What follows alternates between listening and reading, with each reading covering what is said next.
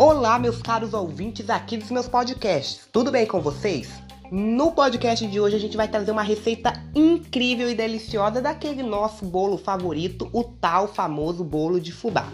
E hoje eu vou trazer uma receita que a gente deu uma aprimoradinha para vocês. E lembrando que essa receita também está disponível no nosso Instagram em forma de vídeo, no nosso YouTube em forma de vídeo e em forma escrita digitada no nosso blog e agora no, na forma ouvida para vocês ouvir e fazer essa receita aqui no podcast. Vamos lá para a receita porque está imperdível.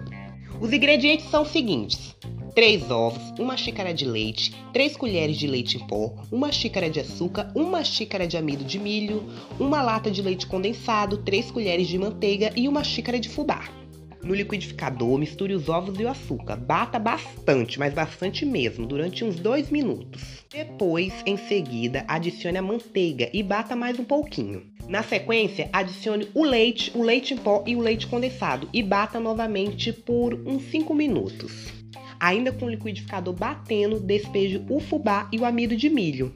Depois de fazer tudo isso, misture levemente com uma colher ou use o pulse do seu liquidificador o fermento.